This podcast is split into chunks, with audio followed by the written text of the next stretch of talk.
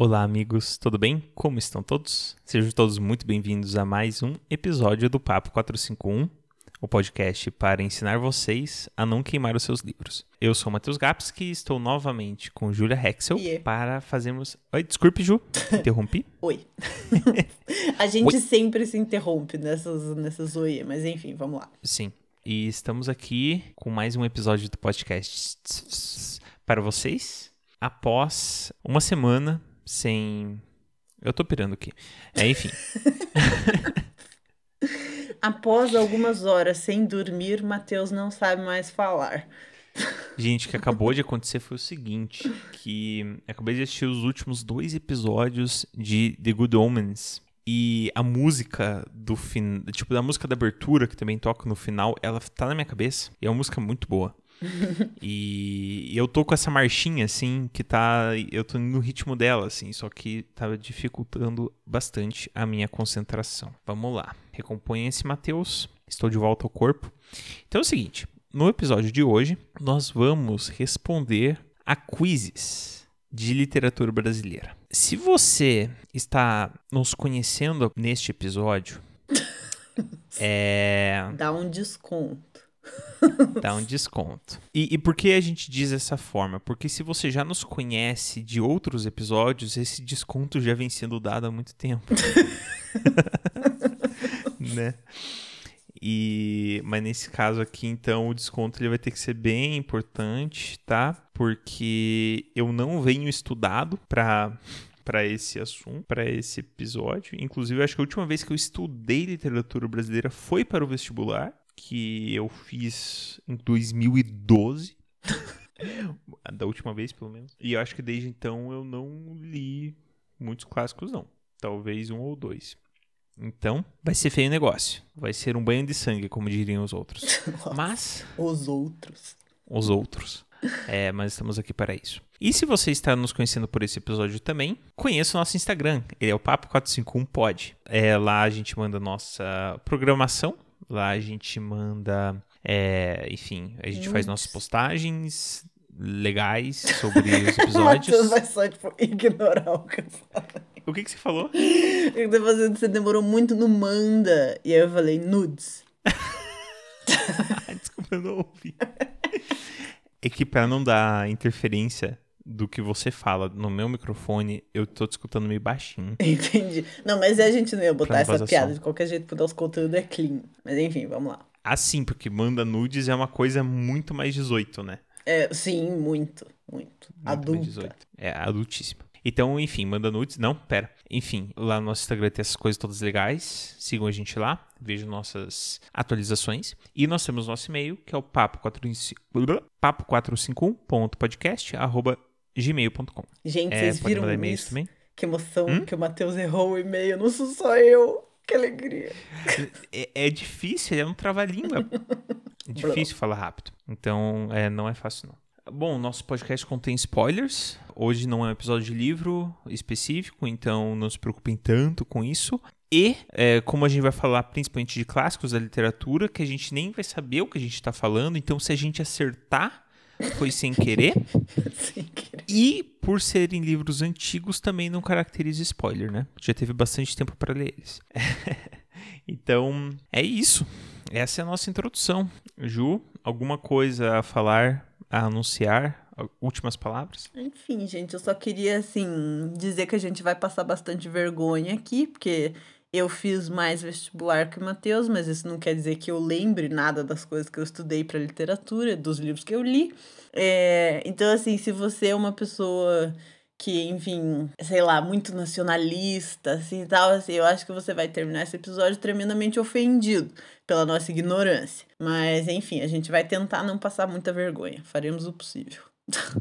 É, eu acho que assim, se você é uma pessoa muito nacionalista também, que se preocupa com isso, a gente vai fazer um episódio inteiro só sobre o Casimiro de Abreu. Então, na- nesse episódio, você vai se sentir contemplado pelo nacionalismo dele. É, espero que não pelo desejo de morrer que ele tem também. É. É, A gente, e- gente, a gente vai fazer es- esse episódio um pouquinho mais pra frente por uma piada interna que será explicada no no episódio Uhum. devido. Mas é isso, enfim, vamos lá. Sim. Então vamos lá. A gente abriu alguns quizzes online. E o primeiro que a gente tá, a gente vai ver aqui é um quiz do Diário do Nordeste. Ele foi publicado no Dia da Literatura Brasileira, que é, é dia 1 de maio. Olha só. Dia Não sabia que dia 1 de maio era dia da literatura brasileira. Vivendo e aprendendo. Vivendo e aprendendo, no dia do trabalho também. E porque foi a data em que nasceu José de Alencar. É, Então vamos lá. Ju quer fazer as honras? Vamos lá, primeira pergunta. José de Alencar escreveu romances históricos e indianistas, regionalistas e urbanos. São exemplo de, exemplos de obras regionalistas. Aí a gente tem opções, são quatro opções. A primeira opção é Cinco Minutos, A Viuvinha e Lucila. Segunda opção, O Sertanejo, O Gaúcho e IP. O terceira, terceira opção, Iracema, o Guarani e o Birajara. E a quarta opção, Diva, Senhora e Encarnação. Tá. Iracema não. A opção que tem Iracema. eh, eh, Meu Deus, não consigo Iracema. falar. Gente, eu odeio esse livro. Eu odeio muito Iracema, sério. Ai, poucas vezes na vida. Você não gosta do José, do José de Alencar, né? Esse é o fato. Não gosto de José de Alencar, mas poucas vezes na vida eu passei tanta raiva quanto lendo Iracema. Odiei muito. Viu? Mas é indianista, então. É, a gente estava não é. conversando antes do podcast sobre justamente esses livros do vestibular que a gente leu e tal. E a Ju falou, né, que enfim, ela leu tantos livros lá pro vestibular dela. Eu nem li todos os do meu, que fique bem claro. Porque eu queria passar no vestibular, eu não queria ler os livros. E aí eu estudei os livros, tipo, por apostila, mas eu não li eles. E eu gabaritei. É, a prova de literatura no vestibular. Então, assim, não façam o que eu fiz, tá, crianças? Sigam o que tem que ser feito, leiam os livros. Mas, enfim, por que, que eu trouxe isso? Porque um dos livros que eu não li, mas eu acertei a pergunta sobre, é Cinco Minutos. Ele era o livro que eu tinha comentado pra ti, Ju. Tá, cinco minutos. E sobre o que é esse livro, Matheus? Porque esse eu não, Não li. faço a mínima ideia, eu sei que tem a ver com o tempo. mas, ó, Ai, meu O Deus. que, o que eu tô pensando aqui? Ele fala que tem romances históricos, indianistas, regionalistas e urbanos, certo? São Uhum. quatro tipos e tem quatro respostas. Não, eu acho que são. Não, peraí. A gente já vai entrar em discussão sobre a pergunta, porque eu entendi que ele me deu duas opções Hum, apenas. Tá. Ou três Uhum. no máximo. Eu entendi que uma opção é histórico e indianista, eu acho que é uma opção só. Ou regionalista, ou urbano. Ah, é. Uhum. É, histórico indianista é uma coisa só. Mas não tenho certeza. Vacilei. Acho que sim, né? Então, bom, indianista sai Iracema, Uhum. Guarani e Ubirajara. Aí, Lucila pode ser que seja regionalista, porque. Não, mentira, Urbano. Lucila é urbano. Urbano. Então sai esse também. Então ficamos com o sertanejo, o gaúcho e IP, Uhum. que eu acho que deve ser esse. Diva, Senhora e Encarnação. Senhora, se não me engano, é uma É. coisa que acontece numa cidade também. Então, Senhora eu li, inclusive. Vamos com o sertanejo, o gaúcho e IP, que eu acho que é o que realmente tem mais cara de regionalista. Acertamos. Muito. Acertamos. Imagina se a gente não vai Sucesso. acertar. Sério, todas as perguntas são sobre o José de Alencar. Ah, não. Não sabemos. Vamos lá. Próxima questão, Matheus. Quais obras listadas são do autor que chegou a ser vendedor de balas de coco para ajudar a família? Putz, como é que eu vou saber, velho? Sei lá. Não, são quais obras são listadas do autor do, do José de Alencar, não? Não necessariamente. Ou pode ser um autor que teve que vender balas em algum momento pra ajudar a família. Eu não sei se são todos sobre o José de Alencar, Ah. entendeu? É.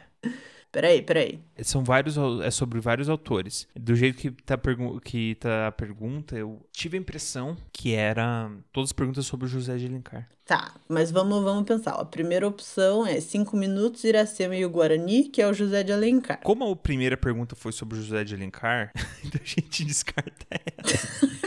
Ai, vestibulando, ele, ele passa no vestibular, mas ele não morre, né, dentro da Não. gente. Tá, o próxima opção é O Amor Natural, A Rosa do Povo e Sentimento do Mundo. Sentimento do Mundo é do Carlos Drummond de Andrade. Os outros dois, eu, eu acho que é tudo do É mesmo tudo do autor. Carlos Drummond de Andrade. Mas tá, ok. Eu acho que ele não, não teve uma vida muito difícil, assim, mas eu posso estar completamente errado. Aí, próxima opção, Sagarana, Primeiras Histórias do Grande Sertão Veredas, que é do Graciliano Ramos. Não, o Graciliano Ramos é outro de- que tem sertão no nome. Eu lembro porque teve uma, teve uma peça no colégio. Eu sempre confundo essas duas pessoas. É o Graciliano Ramos e o outro é o. Guimarães Rosa? É isso, isso. Tá, é, eu acho que é ele. Eu acho que é, Guimar... é, eu acho que é Guimarães, Guimarães Rosa. Tá. Tá. É uma opção, mas eu não tenho certeza. E por último, Quincas Borba, Dom Casmurro e Memórias Póstumas de Brás Cubas, que são do nosso Machadinho. É, eu não lembro exatamente como foi. Quem que foi vendedor de balas? Pois é, eu não sei. A minha impressão, assim, é que o José de Alencar e o Carlos Drummond de Andrade não tiveram uma vida particularmente difícil. Então eu ficaria entre o que não é o Graciliano Ramos. Guimarães O Rosa. Guimarães Rosa. Consigo, gente, pra mim, eles, tipo, esses nomes, eles são uma, uma coisa só, enfim. Ou o Machado de Assis. Eu quero dizer Machado de Assis, mas eu não tenho certeza. Eu vou dizer. Eu ia dizer Machado de Assis antes e vou continuar dizendo Machado de Assis, que eu sei que ele se ferrou um pouquinho Não, na vida, será? então talvez tenha sido ele. Tá bom, vai. Acertamos. Ok. Nossa, a gente é muito conhecedor. Nossa, que vergonha, né? Um, um, cada, cada pergunta uma vergonha diferente. É. Uhum. Tá. A, a, a vergonha não tá na resposta certa ou errada. A vergonha tá no nível de raciocínio pra chegar na resposta, Exatamente. né? Não se trata de acertar ou errar, se trata do trajeto, do É, caminho. o trajeto E no tá caminho, terrível. a gente tá mostrando nossas verdadeiras cores. Tá, próxima questão. Uma obra de liras ressaltando o amor sincero e com características relacionadas ao otimismo, bucolismo e simplicidade. É considerado o primeiro livro publicado no Brasil. Putz grila. A carta do Piero Vaz de Caminha Ai. Tem duas opções com Tomás Antônio Gonzaga. Ó, primeira opção, Marília de Dirceu, de Tomás Antônio Gonzaga. Uhum. Segunda opção, poemas satíricos do Gregório de Matos. Terceira opção, carta de de Caminha. E quarta opção, cartas chilenas de Tomás Antônio Gonzaga. Ó, poemas satíricos não parece ser um título para uma obra de liras ressaltando o amor sincero com características relacionadas ao otimismo, bucolismo e simplicidade. Isso, inclusive, não é Gregório Isso de não é Matos. Gregório de Matos e Gregório de Matos não vai ser, tipo, o primeiro livro publicado no Brasil também. Tipo, não faz sentido. É. Agora, o que eu acho estranho seria considerar é, a carta do Pero Vaz de Caminha como Um livro. O primeiro livro publicado no Brasil. Mas eu lembro de ter estudado essa carta também lá atrás e que realmente ele falava super, tipo, falava, é, falava coisas lindas, assim, sobre o Brasil. Ah, então tá, vai, é essa. Porque eu não lembro do Tomás Antônio Gonzaga. E eu acho que ele é bem posterior. Mas enfim, vamos lá. Uhum. A carta do Pero Vaz de Caminha. Um, dois, três Erramos. já. Ai, não. Marília Era de Marília Dirceu. de Dirceu, é. Erramos. Mas tudo bem, foi a primeira que a Quem gente de errou. vocês sabia que atire a pedra? Ai, próximo. Foi a última pessoa a vencer a principal categoria do Prêmio Jabuti, com obra narrando o cotidiano de uma pequena cidade do interior do Ceará. Ó, a gente tem quatro opções: Maílson Furtado Viana, ou Lira Neto, ou Ângela Gutierrez, ou Batista de Lima. Vai ser um chute total absoluto porque eu nunca ouvi falar em nenhuma dessas quatro pessoas. Foi mal. Eu quero chutar Batista de Lima. Eu quero chutar Lira Neto. Então vamos. Errei. Maílson, desculpa, você estava escutando o nosso podcast. Enfim. Sinto muito, de coração. Próxima pergunta. A escritora Conceição Evaristo cunhou esse termo para se referir à própria vivência de mulher negra. Ai, senhor. Literavivência. Ju, você tá sentindo o que eu tô sentindo? O desserviço que a gente tá fazendo? Total. Ai, enfim. Vou repetir a pergunta. Por favor. A escritora Conceição Evaristo cunhou esse termo para se referir à própria vivência de mulher negra. As opções são literavivência, prosavivência, escrevivência ou poevivência. Eu quero dizer poevivência. Posso procurar no Google? Não. Tá. Eu amei escrevivência. Escrevivência, pois é, é o que soa pra mim mais gostoso, assim. Eu vou de escrevivência. Tá, eu vou de poevivência. Eu acho que ela. Ah, enfim, não vou falar mais nada, porque já tá muita ignorância. Errei. Aí, ó. Eu acertei, gente. Muito bom. Conhecedor de literatura brasileira. Nossa. Contemporâneo. va- Vai lá, então, conhecedor de literatura brasileira. Lê aí. Jesus. A Academia Brasileira de Letras, em 120 anos de história, possui apenas oito mulheres como imortais. Algumas delas são listadas no item. Primeiro item, Zélia Gattai, Nelly da Pignon e Clarice Lispector. Item B, Ana Miranda, Rachel de Queiroz e Ana Maria Machado. Item C, Lígia Fagundes Teles, Cleonice Berardinelli e Diná Silveira de Queiroz. E D, Rosisca Darcy de Oliveira, Cecília Meirelles e Adélia Prado. Assim, quem eu pessoalmente acho que são mestras fantásticas, assim, Clarice Lispector e Cecília Meirelles, que são os que eu conheço melhor. Uhum. Ah, que horror. Eu vou, vou marcar. Eu gosto muito do nome Lígia Fagundes Teles. Eu já ouvi ele antes, eu vou marcar essa. Tá, eu vou na primeira mesmo. Zélia Gattai, Nelly da Pinhon e Clarice Lispector. Eu acertei. Belíssimo. Conhecedora. Tá. Vamos lá. Próxima questão. movimento surgido na década de, década de 70 no Brasil influenciou diretamente na produção cultural do país. Entre os principais expoentes na literatura estão Ana Cristina César, Chacal e Cacaso, meu senhor. As opções são geração mimeógrafo, modernismo, neoconcretismo ou neorrealismo. Modernismo não quer antes. Modernismo é antes. É, bem antes. Eu gostei muito de geração mimeógrafo, do nome. Mas, Tá. tipo, não faço ideia. Eu não tenho muito conhecimento sobre isso, principalmente sendo contemporâneo, mas o que me vem na cabeça é neoconcretismo, porque a Daphne, que é a minha namor, ela fez o TCC dela sobre o neoconcretismo na arte. E eu lembro que foi mais ou menos nessa época aí. Então tá bom. né? Tipo, na parte da ilustração e tal, assim. Então, é, eu imagino que sendo uma coisa talvez contemporânea, né, para todos os tipos de artes, né, ilustração, artes plásticas e talvez para literatura também, o neoconcretismo ele tem acontecido em todas, assim. Então, por isso este é meu chute Eu vou direcionado. marcar geração mimeógrafo só porque eu amei o nome. Ai, gente. Aí errei. Você acertou, Ju acertou. Isso que é o melhor do chute. Quando você cria todo um raciocínio e cria todo, né, um... uma- é, você, cria uma linha de raciocínio, assim, que você acha que faz total sentido e que vai te orientar, né? Ah, Não, mas...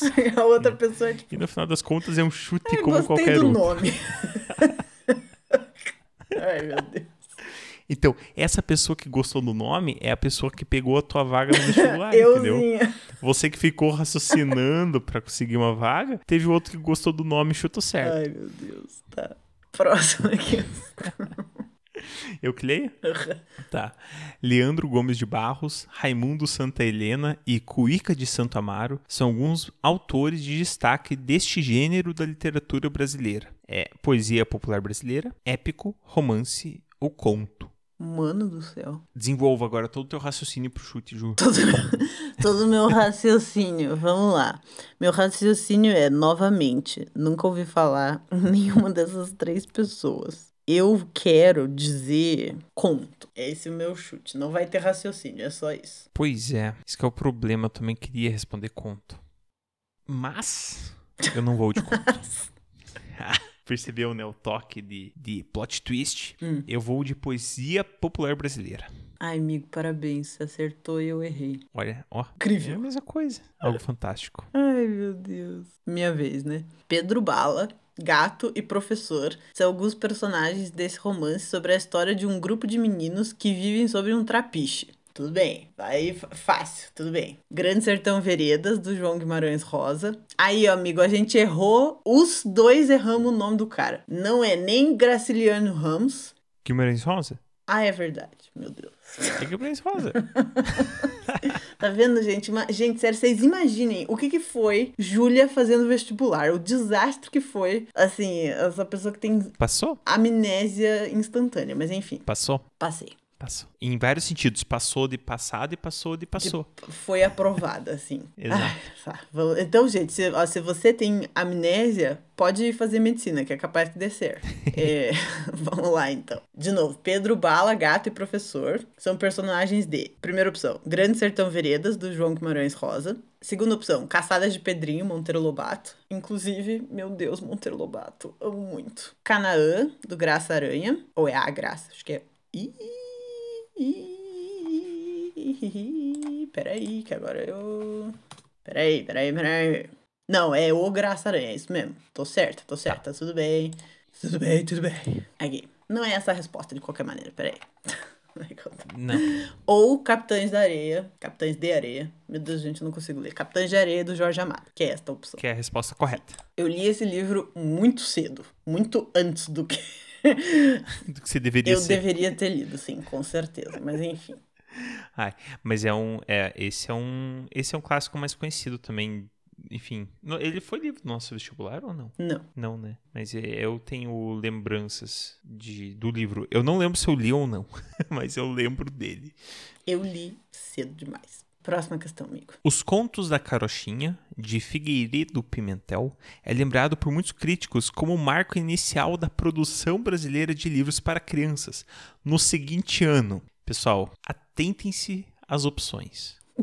Assim, e se algum de vocês não souber essa resposta, eu sinto muito, mas não tem salvação. 1895, 1894, 1893 ou, isso mesmo, você acertou, 1892. Cara, esse é o tipo de questão que se caía no vestibular. Eu queria que a pessoa morresse, entendeu? A pessoa que escreve essa. Sim. Um ano de diferença. Ai, sério, sinceramente. Não, agora pense, professor de processo penal, tá? Você tem que estudar toda a história do processo penal. Ele tinha uma fixação por Idade Média e por Inquisição e por processo inquisitório. E você tinha que lembrar o nome do Papa, Ai. qual o ano e qual que foi, tipo, o nome da, enfim, da, da, da bula papal que instaurou as, sei lá, a lei da usura. Ai. E aí você ele tem que memorizar ainda 10 papas. E memorizar, tipo, trocentas bulas papais. E você tinha que saber a data. Às vezes tava tudo certo, só tava, tipo, era 1015 e tava 1018. Aí você errava a questão.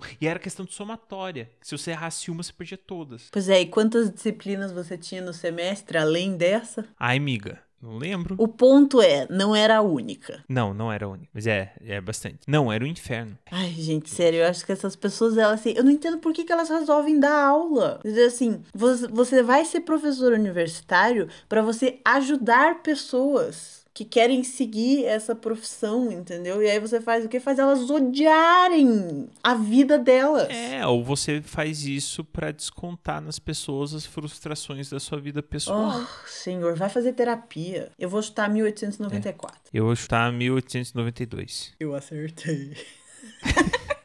É engraçado que quando você acerta, você já, tipo, ignora completamente todo, todo o raciocínio frustrado, todo o nervosismo. é Tipo, acertei. Aí pronto, tudo tá bem. tudo certo.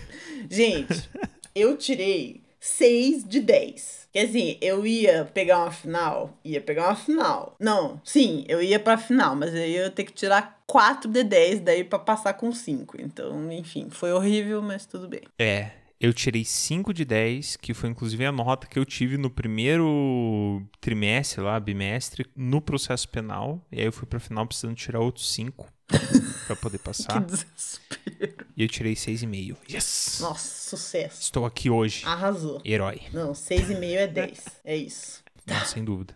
5 é 10.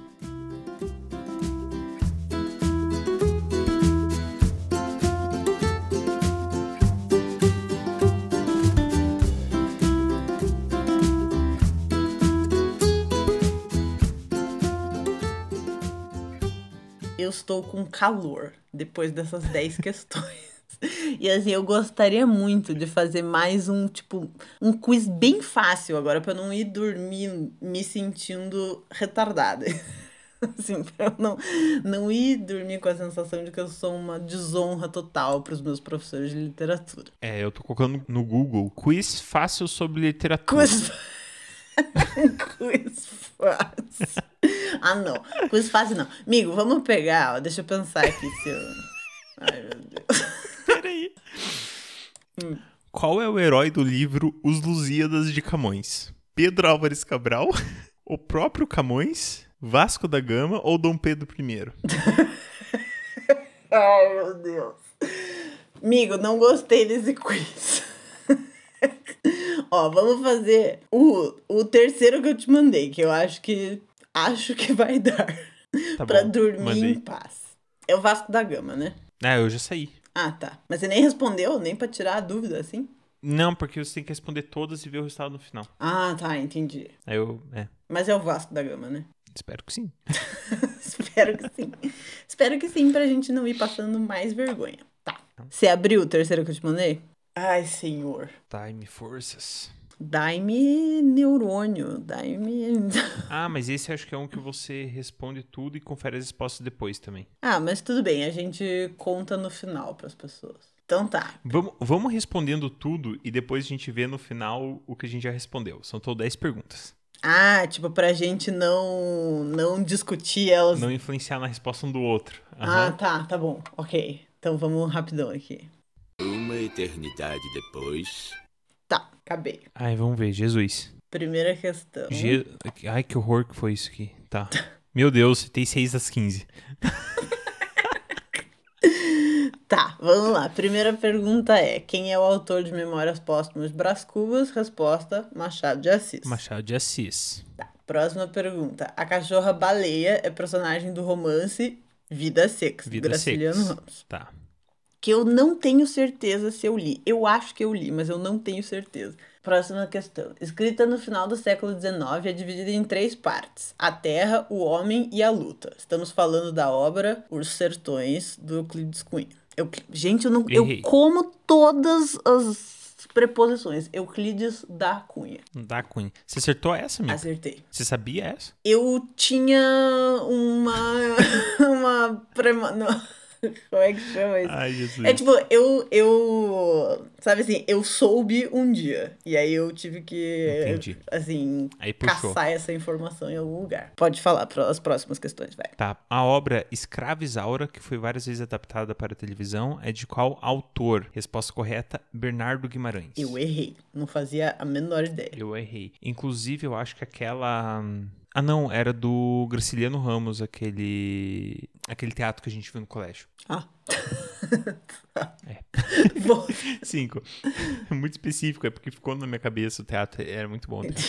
É, participou da Semana de Arte Moderna de 22. Ao descobrir-se tuberculoso, deixou os estudos e, temendo uma morte precoce, dedicou-se a uma extensa obra poética. Morreu, porém, aos 82 anos, de uma forma completamente não original. Trata-se do poeta Manuel Bandeira. Resposta Eu correta. errei essa também. Errei também. Errei também. A gente não vai nem falar o que a gente chutou, né? 6. Não. A obra Capitães de Areia, que retrata a vida dos meninos de rua de Salvador da década de 30, foi escrita por Jorge Amado. Jamada. Essa acertei. Acertei, já falamos desse livro uma vez nesse podcast, neste episódio, inclusive. Vamos lá. Sim, há 15 minutos. Sim.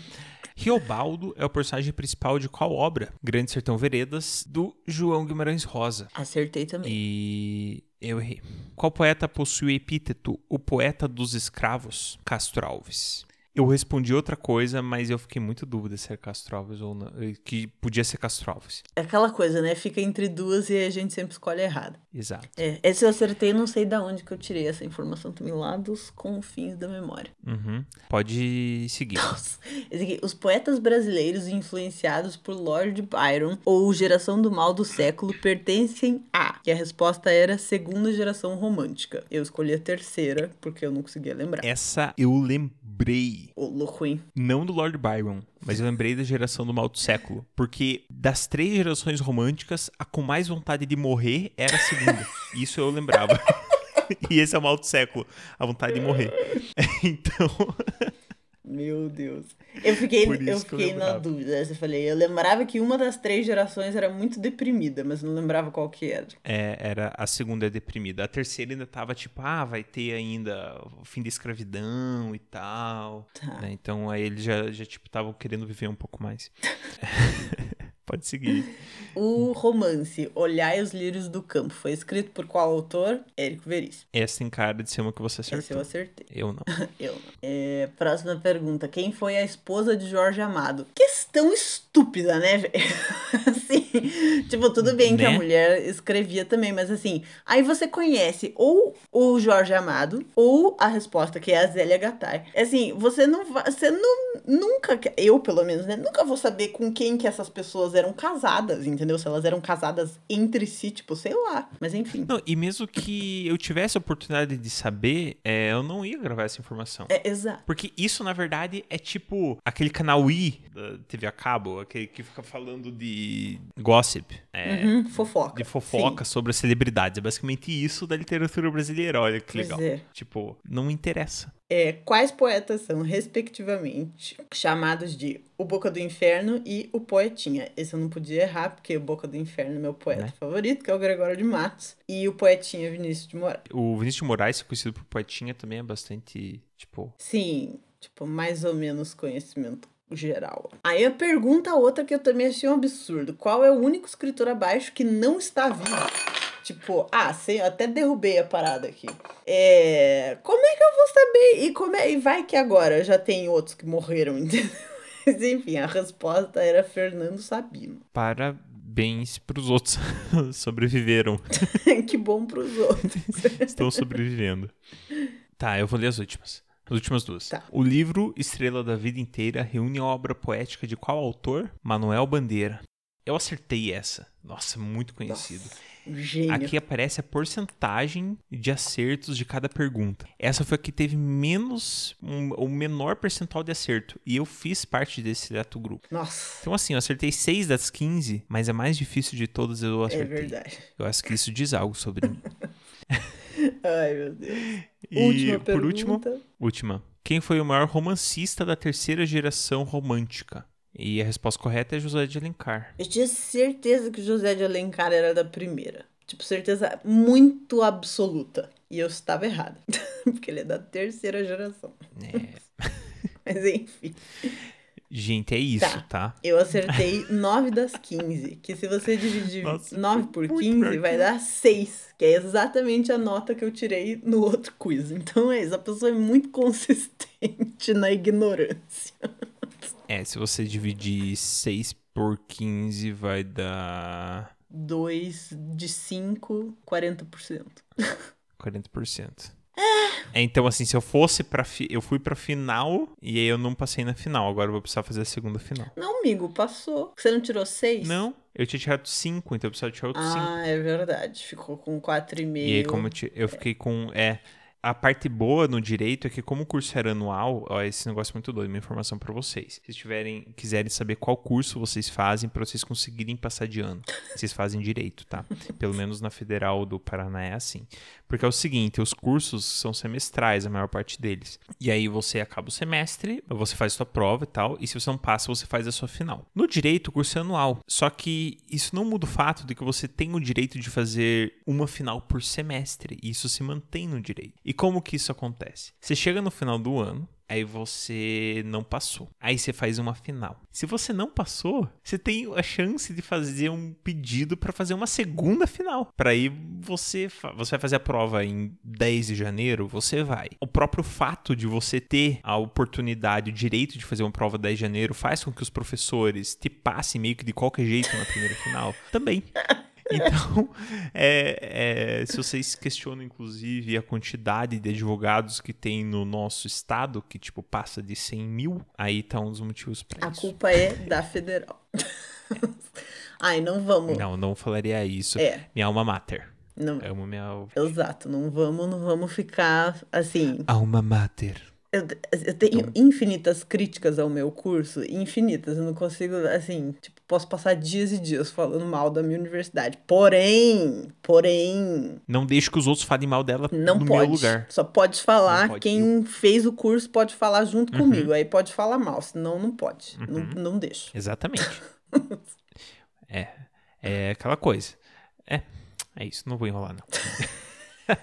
Enfim, pessoal, desculpa por essa catástrofe que vocês foram obrigados a escutar. Show de horrores. Um show de horrores, exato. Eu espero que isso tenha servido para diminuir grandemente o, assim, o quanto que vocês acham que a gente é inteligente e o quanto que vocês acham que a gente leu. E é, E, enfim, eu acho assim, é, é sempre bom a gente lembrar que tem muita coisa neste país aqui, a gente não precisa necessariamente ler coisas estrangeiras. Porém, se você não quiser ler as coisas do Brasil, também fique à vontade. O que você vai ler é o, é o que você quiser. Então, Uhum. é É isso. Eu acho que a gente, eu vou fazer um pequeno parênteses aqui. A gente pega, eu acho, um certo ranço de literatura brasileira, porque eles, assim, eles dão coisas pra gente ler que são muito antigas, muito Chatas. chata. Eu ia dizer, eu ia tentar ser um pouco mais diplomática. Assim, tem coisas que são muito chatas, cara. Inocência é insuportável. Iracema, insuportável. Todos os livros que começam com I, insuportáveis. Então, assim, é, eu acho que não custava nada eles darem umas coisas um pouco mais contemporâneas pra gente quando a gente é um pouquinho mais novo, pra ser um pouco mais fácil de digerir.